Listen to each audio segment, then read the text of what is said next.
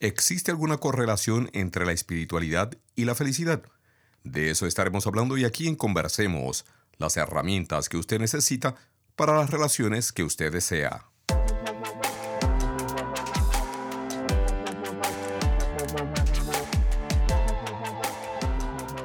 Soy el doctor Correa Bernier, educador, autor, asesor y consultor relacional con más de 30 años de experiencia ayudando a individuos, parejas y familias a crear relaciones conectadas, satisfactorias y de fluidez emocional.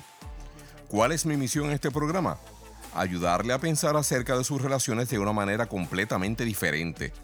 Este programa se distingue por ofrecer un contenido que es aplicable a todas las relaciones en las que usted pueda estar involucrado o involucrada lo que a su vez le ayudará a simplificar su vida y a encontrar la satisfacción, confianza y calma que usted anhela.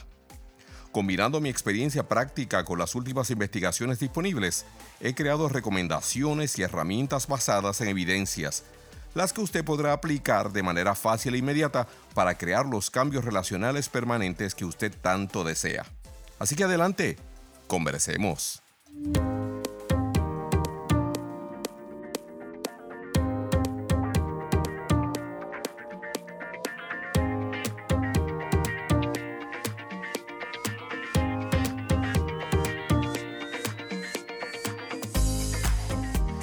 Señoras y señores? Saludos y bienvenidos a esta edición de Conversemos.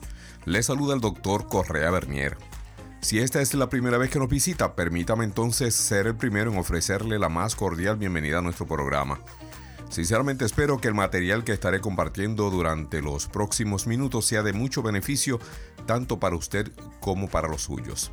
Si usted ya es parte de nuestra familia extendida, entonces muchísimas gracias por estar de regreso conmigo Créame que lo considero un honor contar con su presencia y un verdadero privilegio saber que usted ha decidido compartir parte de su día conmigo. Durante las últimas semanas hemos estado hablando acerca de las temáticas de la felicidad y la realización personal plena. Eh, decidimos eh, considerar ambos temas eh, como resultado de las respuestas obtenidas de un grupo de personas que participaron de una serie de encuestas y cuestionarios que distribuimos a través del eh, Cable Radio Network, a quien le agradecemos muchísimo por la ayuda y por la atención que nos dieron. Mire, como resultado de estas encuestas, el 69% establecieron que las temáticas de la felicidad y la realización plena eran dos temáticas de urgencia para ellos. Así que entonces decidimos, obviamente, lanzarnos a las temáticas y tratar de proveerles a cada uno de ustedes un poco de entendimiento o un poco de contenido en relación a ambas temáticas. Hoy lo que queremos hacer es simplemente concluir entonces nuestra serie acerca de ambas temáticas de la felicidad y la realización plena, considerando el área de la felicidad y la espiritualidad. ¿Existirá o no alguna correlación entre ambas? ¿Sí o no? Así que permítame iniciar la conversación del día de hoy eh, haciéndolo un poquito más personal, ¿no? Hacer, como por ejemplo, mire, ¿qué piensa usted acerca de las prácticas de la oración, de los rezos, las meditaciones, los cánticos, las contemplaciones, las lecturas bíblicas o las lecturas inspiracionales?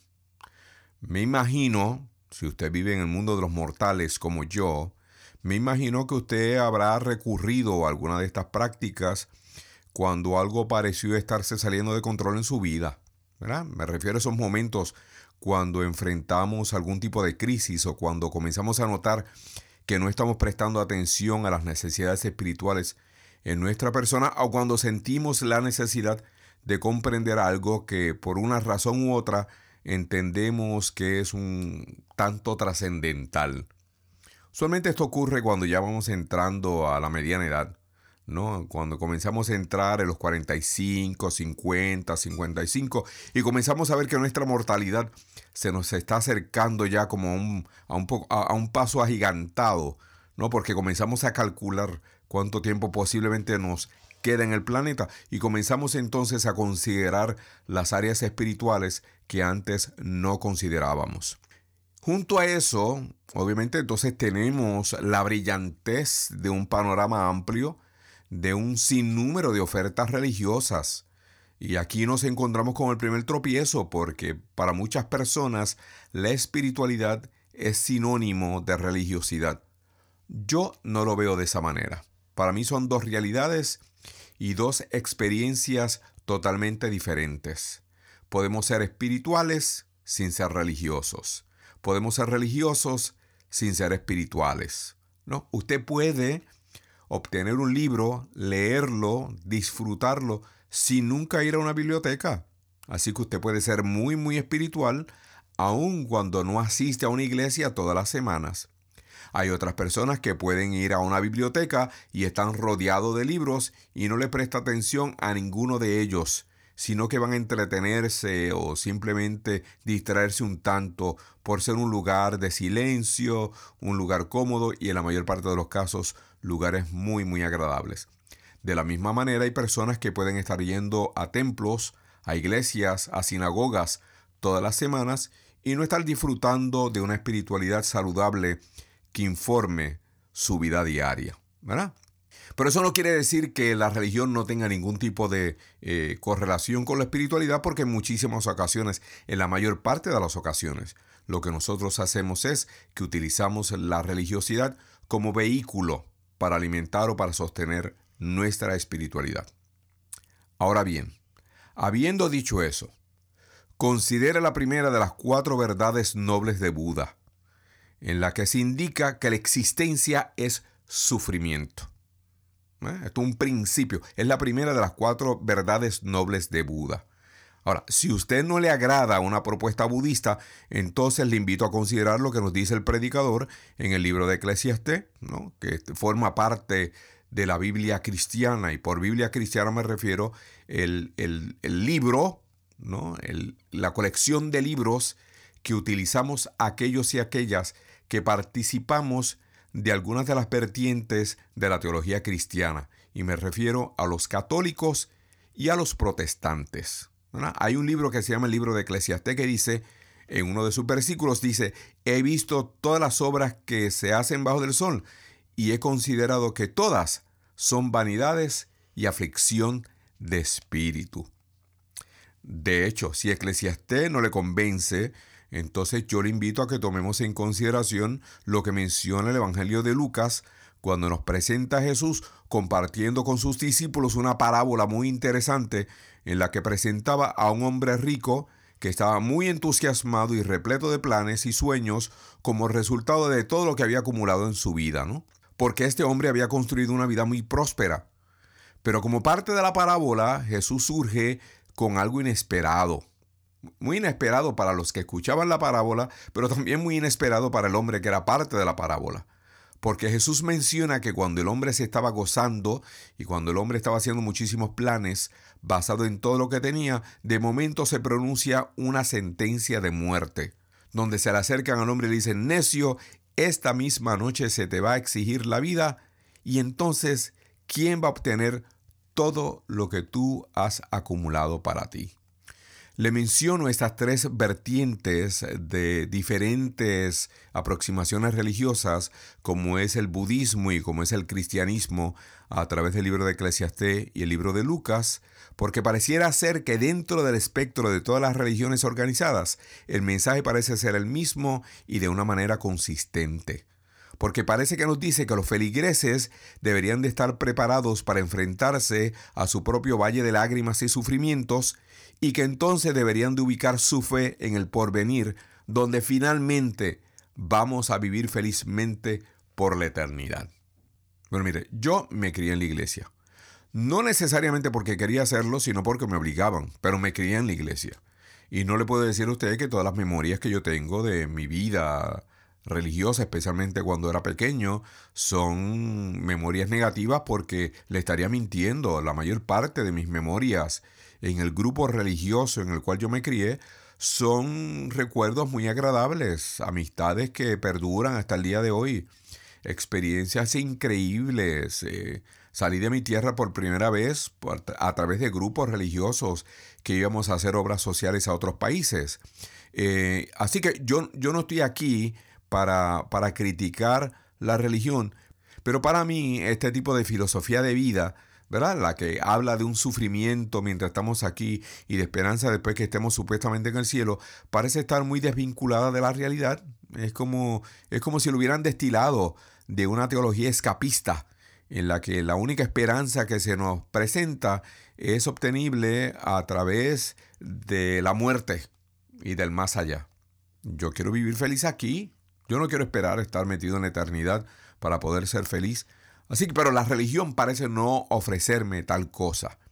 Y es precisamente por mi manera de pensar acerca de la religión organizada que a mí me ha sorprendido a través de los años la manera como la ciencia comparte los descubrimientos hechos en relación a la espiritualidad. Mire, por ejemplo, por ejemplo, la ciencia ha mostrado, la ciencia ha mostrado, primero que nada, que la espiritualidad es una tendencia universal. O sea que no solamente las personas religiosas son personas espirituales, sino que todos somos seres espirituales. Y segundo, la ciencia nos ha mostrado que la espiritualidad tiene efectos poderosamente positivos en nosotros, los seres humanos, muy especialmente en las áreas de nuestro sentido de felicidad personal, la salud y las relaciones significativas. Y esto se ha demostrado de una manera consistente estudio tras estudio y no piense que son estudios que han sido eh, provistos o que han sido llevados a cabo por personas religiosas. Estamos hablando de instituciones académicas empíricas que han desarrollado interés en entender cómo la espiritualidad nos afecta de manera positiva o negativa en nuestro diario vivir. Así que se ha notado que las personas que practican algún tipo de actividad espiritual o que están comprometidas con las prácticas de alguna religión en específico, tienen la tendencia a estar menos deprimidas, menos tensas y menos ansiosas que las personas que no practican ningún tipo de actividad espiritual o que no llevan a cabo ningún tipo de actividad religiosa.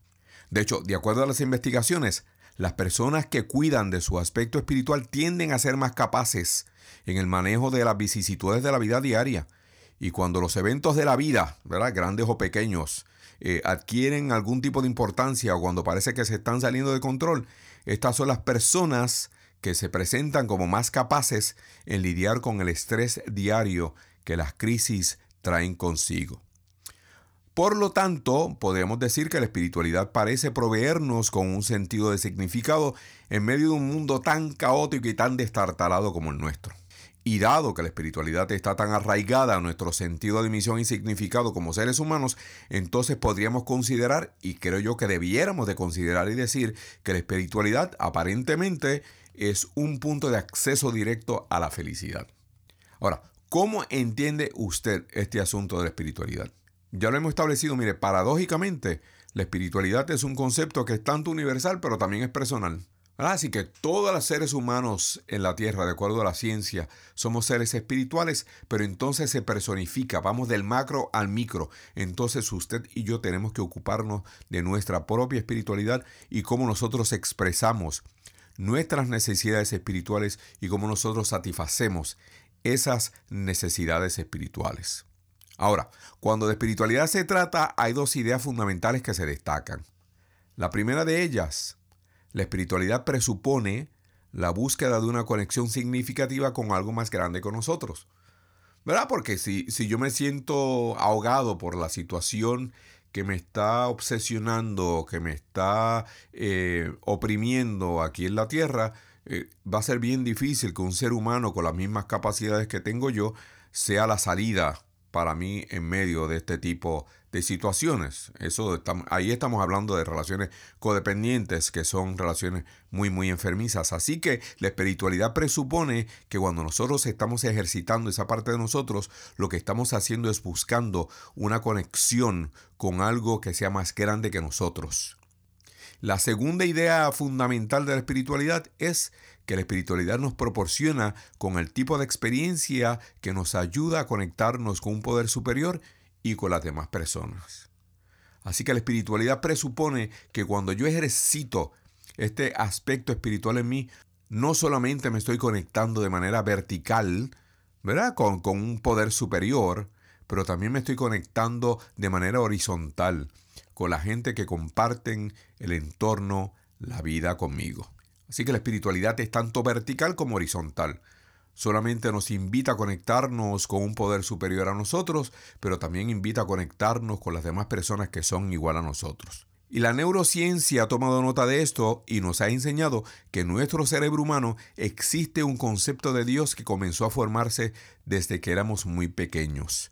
En otras palabras, en nuestra materia gris, en nuestro cerebro, existen varios circuitos de Dios que nos ayudan a darle forma al tipo de comprensión que nosotros tenemos de ese poder superior que nosotros buscamos ya cuando estamos en la vida adulta. Como seres humanos no fuimos creados o no fuimos evolucionados, dependiendo su perspectiva, ¿no?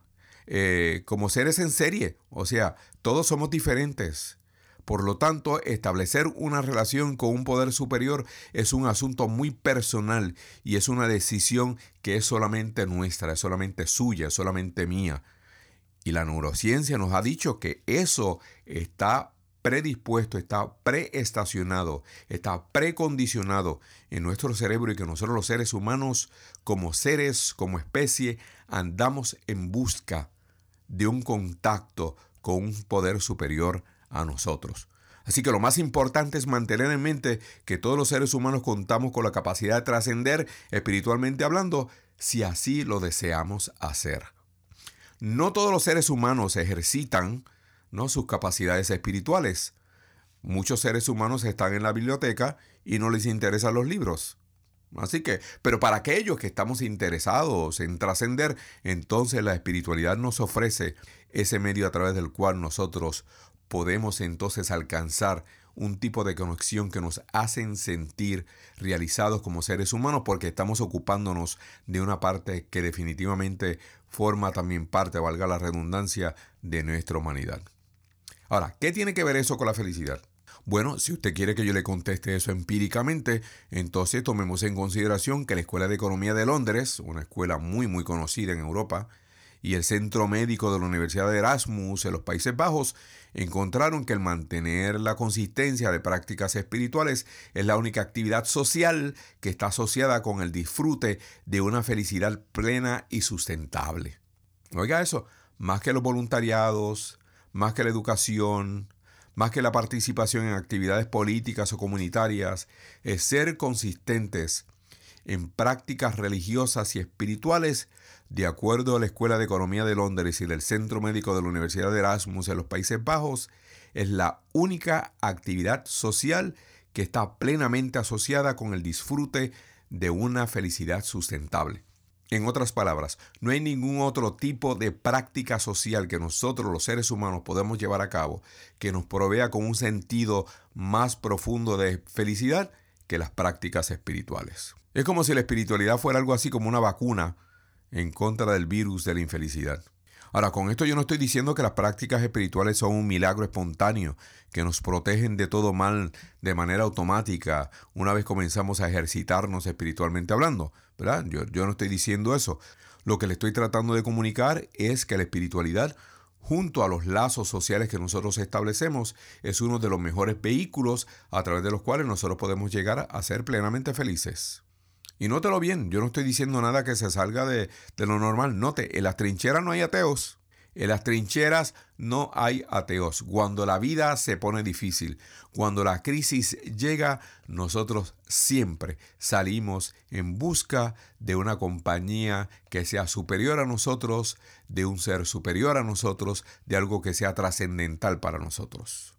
Y usualmente cuando nosotros entonces necesitamos esa experiencia trascendental superior, usualmente eso sucede en medio de una comunidad de impacto, a través de la cual nosotros nos beneficiamos, ¿no? Con la profesión y con la práctica de algunas actividades espirituales, no necesariamente religiosas. Pero la felicidad como meta de nosotros los seres humanos es una idea muy reciente. Siglos atrás, la meta de los seres humanos era glorificar a Dios, eh, pasar por la vida y enfrentar los sufrimientos con dignidad y valentía y vivir con la esperanza que en la otra vida entonces íbamos a ser verdaderamente felices. Pero esa manera de, ver la vida ya quedó atrás y hoy nos encontramos con líderes religiosos que predican lo que se conoce como el Evangelio de la Prosperidad. Y las personas con este tipo de prédicas son expertos y expertas al momento de vincular explícitamente el éxito material con los beneficios de una espiritualidad sana. Pero la verdad del caso es que la espiritualidad sana no tiene absolutamente nada que ver con los beneficios marginales y eso usted y yo lo hemos visto en las noticias y hemos visto cuántas personas que tienen aparentemente toda la vida en ocasiones terminan hasta suicidándose porque se dan cuenta que dentro de ellos y ellas no tenían absolutamente nada. Pero si fuéramos a ser responsables tenemos que mencionar que hay muchísimos beneficios que la espiritualidad nos otorga. Pero de eso queremos hablar entonces cuando regresemos de la pausa en unos segundos. Muchísimas gracias. Los problemas con los adolescentes se han vuelto muy comunes. Tú como padre debes ayudarlos a sentirse queridos y comprendidos. Así que te aconsejamos lo siguiente. Platica con ellos, no uses la violencia, aconséjalos, compréndelos, ayúdalos en sus tareas. Tú tienes la solución en tus manos. Ayuda a tus hijos a forjar un buen futuro. Tú decides.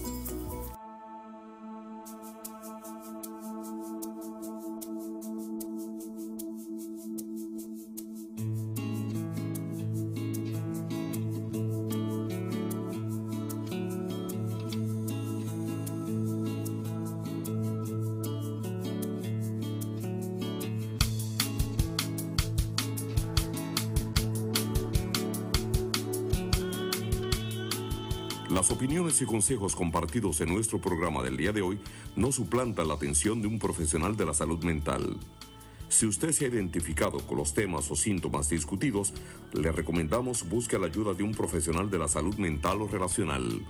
Conversemos, estimulando el bienestar familiar a través de la educación.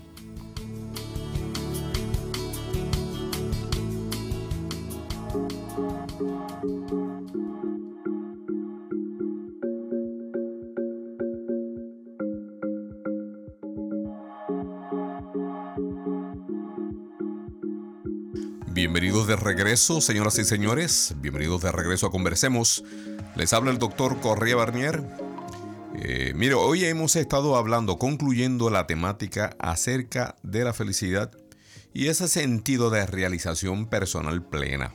Hemos estado considerando la temática por las últimas tres semanas y hoy quisimos concluir nuestra serie tomando en consideración la espiritualidad, la felicidad y la correlación entre ellas si es que existe alguna. Partamos de la premisa que establece que los beneficios de una espiritualidad saludable son mucho más trascendentales que la obtención de una mansión, de un Mercedes, de un BMW o la obtención de innumerables títulos académicos. También establezcamos antes de irnos de que todos nosotros los seres humanos, todos somos espirituales. Todos somos espirituales. Así que usted y yo estamos participando hoy, mientras usted me escucha, usted y yo estamos participando de una espiritualidad pasiva o una espiritualidad activa. Todo depende del empeño que usted le esté poniendo a esa parte espiritual que lo define como ser humano. Al inicio del programa del día de hoy nos preguntábamos si existe o no una correlación entre la espiritualidad activa y la felicidad. Y la respuesta es una afirmativa. Como usted me escuchó a mí decir, la ciencia nos da a nosotros suficiente material para establecer de que sí, de que existe una correlación muy cercana entre una espiritualidad activa y el sentido de felicidad que las personas puedan tener en relación a ellos mismos, sus relaciones, su futuro y su vida en general. Por lo tanto, las personas que practican una espiritualidad activa tienden a ser personas más felices. Y no son más felices porque todo le esté yendo de maravilla en su vida, sino porque viven sus vidas como un periodo de existencia significativa. En otras palabras, sienten estar contribuyendo de alguna manera a su comunidad, sienten que están teniendo algún tipo de efecto en el mundo en el cual viven y en el mundo que les rodea. Por otra parte, las personas espirituales tienden a ser personas agradecidas, quienes procesan con gracia los desafíos que les son presentados por la vida en su diario vivir. Así que independientemente de lo que esté pasando, eh, la persona encuentra cómo ser agradecida en medio de lo que está sucediendo a su alrededor, sabiendo de que para poder vivir lo que está viviendo tiene que estar vivo, ¿no? Tiene que estar respirando, tiene que estar sobre sus dos pies. Y por el simple hecho de que está presente, de que está viviendo, puede entonces ser agradecido porque de la misma manera de que vivo estoy enfrentando los desafíos, de esa misma manera vivo puedo comenzar a trabajar en la solución de esos desafíos, lo cual para muchos de nosotros es un honor y un privilegio poder hacerlo. Ya sea porque se sienten estar siendo apoyadas por un poder superior o porque están más listos y listas para rendirse ante la voluntad de la divinidad como ellos y ellas la entienden, las personas activamente espirituales tienen la tendencia a vivir sus vidas con un propósito en lugar de pasar por los días, por los meses y por los años de una manera aleatoria o sin sentido. Y si mi vida tiene un propósito mucho más definido, el resultado va a ser que voy a vivir un nivel de felicidad mucho más elevado que aquellas personas que sienten vivir la vida basados en accidentes, ¿no? La espiritualidad también ayuda a las personas a identificar sus valores y apreciar también los valores de las demás personas. Y el hecho de que yo pueda entender lo que es valioso para mí y entender lo que es valioso para usted nos puede ayudar entonces a establecer relaciones que son mucho más saludables, mucho más equilibradas y mucho más diferenciadas. Porque yo entiendo entonces que no tengo que tener rehenes en mi vida, lo que quiero tener son relaciones, que los demás no tienen que pensar como yo y que yo no tengo que pensar como ellos y que aún así, cuando tenemos diferencia de opiniones y cuando tenemos diferencias de valores, podemos encontrarnos en ese punto común de nuestra humanidad y de la existencia que ambos compartimos en el planeta, en nuestro aquí y en nuestro ahora. Las personas que practican una espiritualidad activa también tienden a ser más altruistas, más compasivas y tienden a identificarse con todo aquello que les conecta a otras personas en lugar de enfocarse en lo que les separa de otras personas.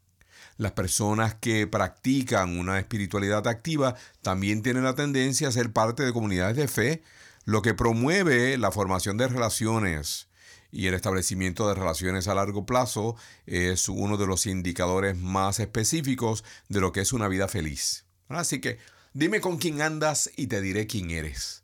Y las personas felices tienen la tendencia a establecer relaciones muy significativas, a largo plazo y muchas de estas relaciones surgen precisamente de aquellos lugares donde ellas se reúnen para practicar su espiritualidad, iglesias, sinagogas, templos, grupos de oración, grupos de estudios bíblicos, grupos de meditación, grupos de yoga, etcétera, etcétera. También debiéramos de mencionar las investigaciones que surgen de la disciplina de la psicología positiva, pues estas investigaciones muestran que las personas espirituales tienden a conservar relaciones mucho más positivas con sus amistades, con compañeros de trabajo, con pareja, con sus hijos, con los demás seres humanos. Así que los beneficios de una espiritualidad activa parecen ser rotundos. No podemos negarlo. Y, y, entiéndame bien otra vez, eh, todo esto que yo he compartido con ustedes en el programa de hoy tienen bases empíricas. Eh, son investigaciones de, universidades, de centros de investigación especializados y no necesariamente como parte de las opiniones, eh, cosas que las personas religiosas se sacan de la manga, porque definitivamente, mire, yo no tengo ningún tipo de interés en promover ningún tipo de religión en particular.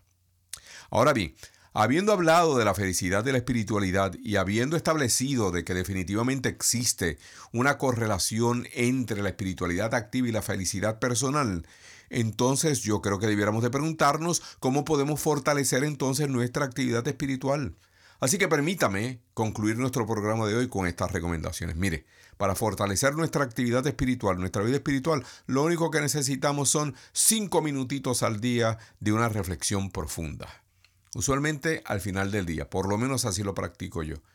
Eh, en silencio. ¿no? ¿Qué está sucediendo? ¿Cómo me estoy sintiendo? ¿Cuáles son las posibilidades de salida? ¿Qué tengo que hacer? Etcétera, etcétera. Y ser agradecidos con lo que hemos recibido, aún en medio de todas las vicisitudes que hemos enfrentado en ese día en particular. Manteniendo en mente de que usted y yo somos prisioneros del presente, de que no hay nada que podamos hacer en relación a lo que sucedió ayer, no hay absolutamente nada que podamos hacer con lo que va a suceder mañana, sino que donde único tenemos el control y podemos hacer algo es en nuestro presente, y entonces mis reflexiones debieran de estar enfocadas, centradas en mi aquí y en mi ahora. Otra manera de cómo fortalecer nuestra práctica espiritual, bueno, practicando la gratitud. Porque la gratitud amplifica las cosas, las personas, las experiencias positivas en la vida y nos recuerda cuán bendecidos y bendecidas somos. Así que tenemos que ser gente agradecidos. Si usted quiere fortalecer su práctica de espiritualidad activa, tiene entonces que aprender a ser agradecido y agradecida. Otra recomendación, que identifique y participe una comunidad de impacto que apoye sus esfuerzos y apoye sus intereses de espiritualidad sana, de espiritualidad activa. Este, esta comunidad de impacto puede ser una iglesia, puede ser un grupo de padres, un grupo de ejercicios, lo importante es que usted pueda elevar la calidad de su existencia rodeándose de estas personas quienes comparten con usted el interés de vivir los bienestares ofrecidos por una espiritualidad activa. Otra recomendación eh, que quiero compartir con ustedes es la importancia de la meditación diaria. Por ahí le llaman mindfulness ahora, ¿no? Eh, y, y con esto lo que queremos decir es estar plenamente consciente de quiénes somos y de dónde estamos. No crea nada de esas pamplinas que dicen por ahí de vaciar la mente, poner la mente en blanco. Mire, nada de eso es posible. Nada de eso es posible. Usted no puede poner su mente en blanco. Ahora, usted lo que sí puede hacer es enfocarse en su aquí, en su ahora, prestando atención a su respiración, prestando atención a algún sonido que esté a su alrededor. Puede poner música y escuchar la música mientras está meditando. Lo importante es que durante su periodo de meditación usted se ofrezca la bondad de notar la totalidad de quien usted es. ¿Qué está sintiendo en su piel? Los latidos de su corazón, el ritmo de su respiración, y de estar presente, estar totalmente presente en ese momento, porque si usted se toma el tiempito para meditar un poco, usted se va a dar cuenta que esto usted no lo hace todos los días y todo el tiempo, porque la mayor parte del tiempo nosotros lo que estamos es distraídos y distraídas con todas las demás responsabilidades que tenemos a la mano. Así que sacar un tiempo para hacer una meditación diaria, y estar totalmente consciente de quién soy, dónde estoy y lo que estoy sintiendo, le va a ayudar a fortalecer sus prácticas espirituales. También le invito a que sea parte de un grupo de reflexión espiritual donde se le ayude a mantenerse anclado en su aquí en su ahora y evitarse el rehén de su pasado o náufrago de su futuro. Hay muchos grupos donde uno se, se, sienta y escucha y la gente se está quejando del pasado, están preocupados sobre qué es lo que van a hacer mañana y se olvidan del día de hoy, que es donde único nosotros estamos establecidos. Y debiéramos de reflexionar espiritualmente partiendo de donde estamos. También le invito a que trate de establecer conexiones con otras personas, con otras personas que le ayuden a recordar que usted no está solo, de que usted no es la única persona que está pasando por lo que está pasando o de que usted no es la única persona que está disfrutando de lo que usted está disfrutando, ¿no? Y entonces se crea allí lo que nosotros llamamos esta solidaridad humanitaria, solidaridad del dolor, solidaridad, solidaridad perdón, de la alegría, y entonces como grupos podemos entonces comenzar a encontrar y a definir la sanidad de nuestro ser. Nos herimos en comunidad, nos sanamos en comunidad. Le invito también a ofrecer su tiempo y ayudar a otras personas que necesiten de su compañía, de sus palabras, de su presencia. Hay muchas personas abandonadas en nuestras comunidades, especialmente ancianos, de quienes algunas personas se han olvidado de ellos y necesitan que alguien afirme su humanidad en el ocaso de su vida. Por último, haga el esfuerzo y aprenda acerca de la quietud. Aprenda a calmar su mente de tal manera que pueda ponerse en contacto con su verdadero ser.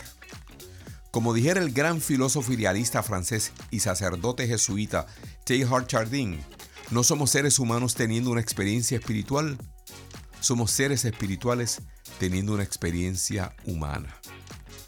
Y así hemos llegado al final de esta edición de Conversemos y al final de esta serie que estaba enfocada en la felicidad y la realización personal plena. Espero que lo que hemos compartido con usted durante estas últimas tres semanas le haya sido de muchísimo beneficio y que usted pueda utilizar este material para seguir construyendo una vida mucho más saludable junto a sus relaciones y los seres queridos. Pero mire, antes de irnos, permítame recordarle lo que nosotros estamos ofreciendo a través de nuestro portal en conversemos.com. No voy a entrar en mucho detalle porque la semana pasada ya entramos en detalles acerca Reconstructores, que es un programa que fue especialmente diseñado para personas que pasaron, están pasando o creen que pasarán por una experiencia de separación, divorcio o conclusión de un noviazgo intenso. Si usted conoce a alguien que pudiera beneficiarse de este programa que ha sido muy diseñado, que lleva en el mercado más de 25 años, ¿ah? así que es un programa muy bien validado. Si usted, si usted conoce a alguien que pudiera beneficiarse, le estoy pidiendo que por favor entonces lo envíe a conversemos.com para que lo ella tome en consideración ser parte de nuestro grupo. Pero hoy le quiero mencionar nuestra próxima serie de verano de C7 que lleva como nombre o como título Comenzando donde estamos, una guía hacia el crecimiento personal y el fortalecimiento espiritual. Esta es una serie que le ayudará a descubrir las virtudes y beneficios de las prácticas espirituales como un área esencial de su identidad y funcionamiento como ser humano. Si usted es de lo que está buscando los beneficios de una vida infundida por la alegría, la paz y la comprensión, entonces esta serie que comenzamos el día 13 de julio es para usted. Lo único que tiene que hacer es ir a conversemos.com. Usted va a ver allí un, apartado que dice C7 puede presionar C7 y va a llegar a nuestra página de C7 y allí el sistema le va a pedir que usted incluya su primer nombre y su dirección de correo electrónico a través del cual entonces le haremos eh, llegar la invitación para que participe de nuestros grupos y también le va a dar acceso a la presentación pregrabada. Por primera vez desde que hacemos los grupos de C7, en esta ocasión lo vamos a hacer híbrido. Una parte va a estar pregrabada de algunos 20-30 minutos con la presentación inicial y entonces durante esa semana usted se va a poder unir a nosotros en nuestro grupo a vivo y a todo color, aunque de manera virtual, para entonces discutir el material. Así que le invito a que sea parte de esta serie, comenzando donde estamos, una guía hacia el crecimiento personal y el fortalecimiento espiritual que comienza el día 13 de julio. Envíeme, envíeme su dirección de correo electrónico. Si no puede llegar a conversemos.com, mire, me puede escribir a contacto arroba conversemos.com y me hace saber, Correa, quiero ser parte del grupo de C7. Y allí nosotros de inmediatamente le vamos a hacer llegar toda la información y le vamos a dar acceso a nuestros grupos y también le vamos a dar acceso a las presentaciones pregrabadas. Recuerde que si usted necesitara los servicios de asesoría relacional, también lo puede obtener a través de nuestro portal en conversemos.com. Si a usted le interesara comprar uno de nuestros libros, también puede comprarlo allí en nuestro portal. Y como siempre, puede mantenerse en contacto con nosotros. Envíeme un correo electrónico con cualquiera sea su pregunta, alguna solicitud de ayuda. Si usted quiere ofrecernos alguna temática que le gustaría que tocáramos acá en el programa, nos las puede enviar a contacto arroba conversemos.com. Estaremos de regreso aquí la próxima semana cuando trataremos el tema cuando el pedir perdón no es suficiente. Así que espero que usted tenga una excelente semana repleta de bendiciones, de mucha salud, pero sobre todo con mucha, mucha paz. Le habló el doctor Correa Bernier. Será hasta la próxima. Hasta entonces, adiós. Las opiniones y consejos compartidos en nuestro programa del día de hoy no suplantan la atención de un profesional de la salud mental. Si usted se ha identificado con los temas o síntomas discutidos, le recomendamos busque la ayuda de un profesional de la salud mental o relacional. Conversemos, estimulando el bienestar familiar a través de la educación.